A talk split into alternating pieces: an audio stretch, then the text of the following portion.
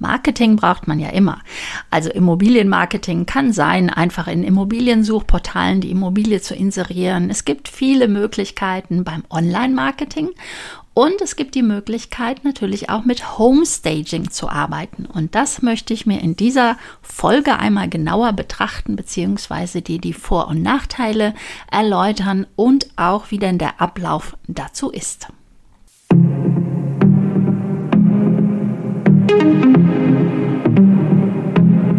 Ja, herzlich willkommen zu einer neuen Folge von Zur Sache Digitalität, der Podcast mit Marketingwissen, Prozessen und Tools für die Immobilienbranche. Und ich habe mich ja in der letzten Woche mit Guido Augustin unterhalten über das Thema Homestaging. Und dazu habe ich gedacht, bedarf es noch etwas mehr Informationen, denn was ist denn überhaupt Homestaging? Homestaging ist also eine Methode, die verwendet wird, um eine Immobilie besser aussehen zu lassen, sie besser zu präsentieren.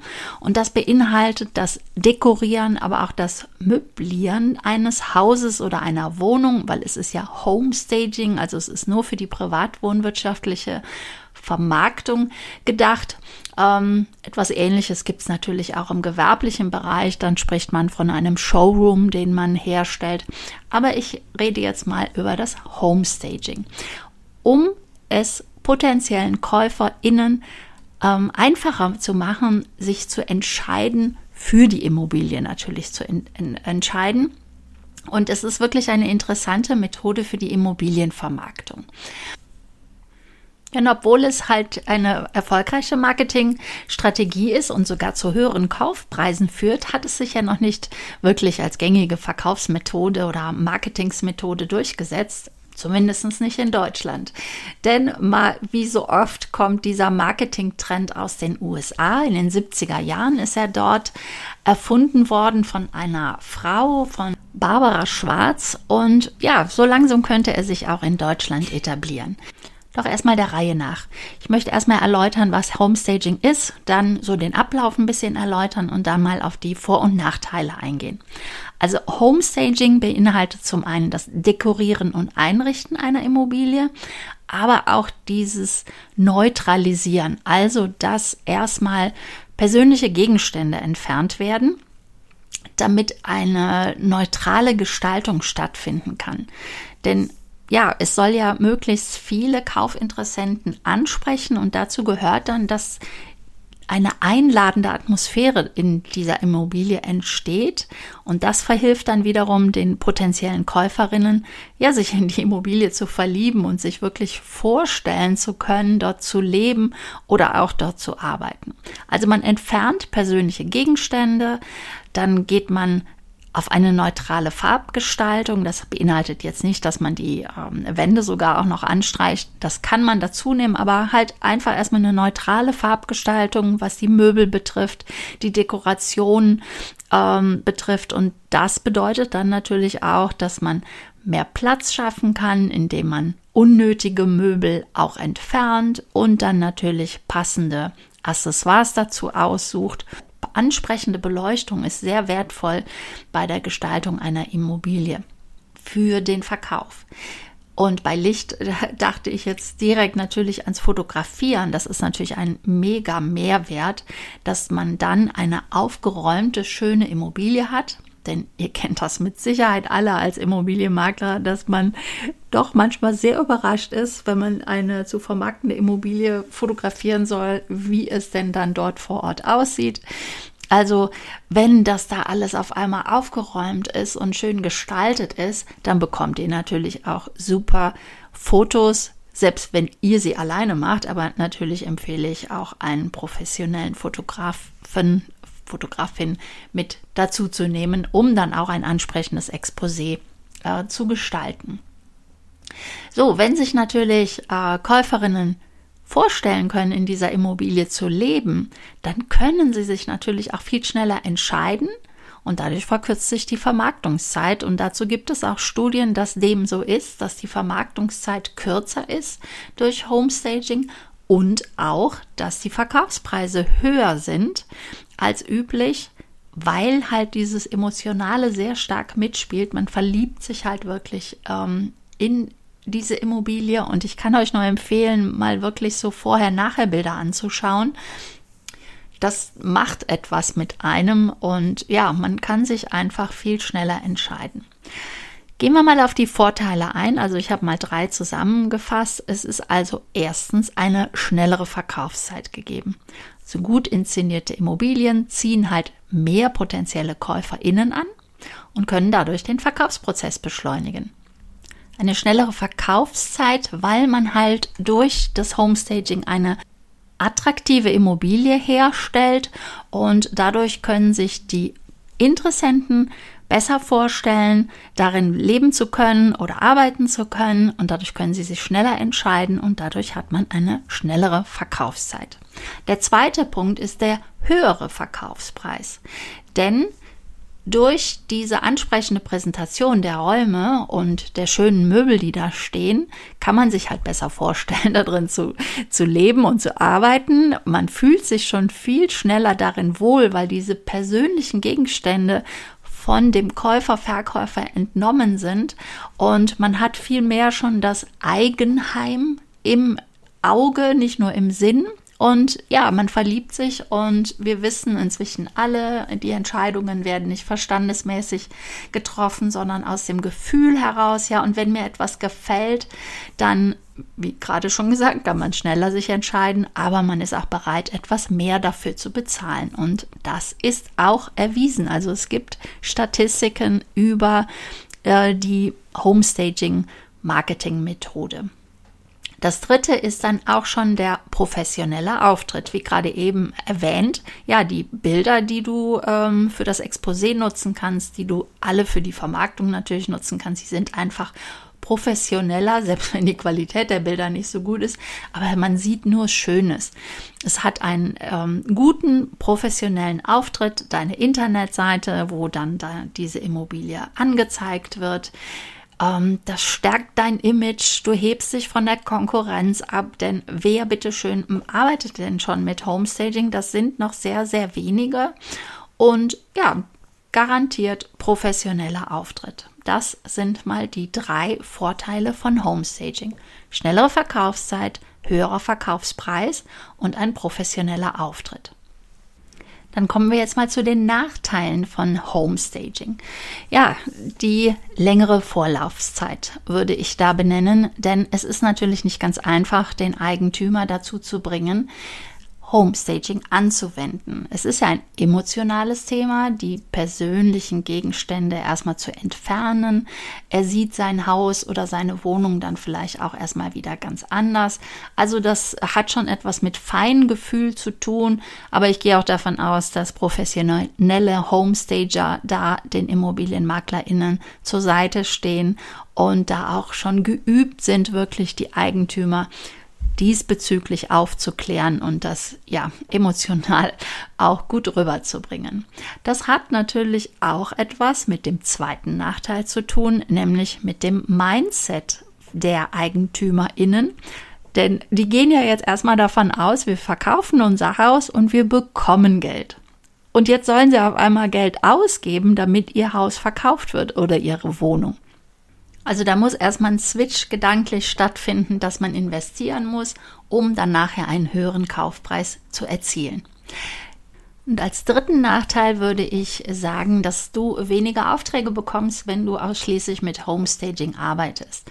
Denn du wirst nicht jeden EigentümerInnen dazu äh, bekommen, also überreden will ich jetzt nicht sagen, aber davon überzeugen können, mit Homestaging zu arbeiten.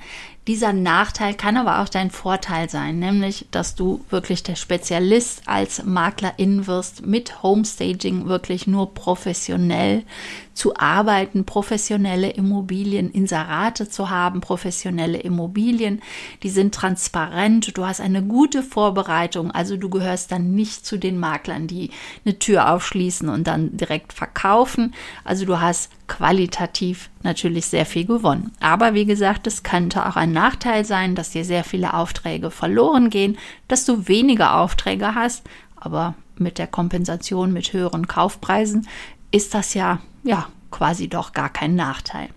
Kommen wir mal zum Ablauf von Homestaging. Wie im Marketing so oft ist es hier nicht verkehrt, erstmal die Zielgruppe zu definieren. Also wer ist denn eventuell ein Käufer für diese Immobilie? Was haben die für Ansprüche? Was haben die für Bedürfnisse? Denn natürlich kann dieses Homestaging dann sehr unterschiedlich ausfallen. Der nächste Step ist dann meistens die Immobilie erstmal zu entrümpeln und zu reinigen. Am besten, sagen viele Homestager zumindest, ist es natürlich eine leerstehende Immobilie, komplett losgelöst von all diesem persönlichen Kram des Vorbesitzers äh, neu zu stagen, also neu zu präsentieren. Das Haus, die Wohnung kann also aufgeräumt werden oder großzügig gereinigt werden. Persönliche Gegenstände werden rausgenommen und dann hat man so eine neutrale Ausgangsbasis. Der nächste Step ist dann, dass man sich ein Farb- und gerne auch ein Lichtkonzept überlegt. Also, äh, wie können die Räume am schönsten wahrgenommen werden? Und dann auch einen kleinen Raum ne, mit Farbe und mit Licht größer wirken zu lassen. All diese Dinge sind dort Thema. Danach werden dann die Möbel ausgesucht und Accessoires platziert. Ähm, immer mit dem Hintergrund oder mit dem Ziel, wirklich das Optimale aus den jeweiligen Räumen herauszubringen.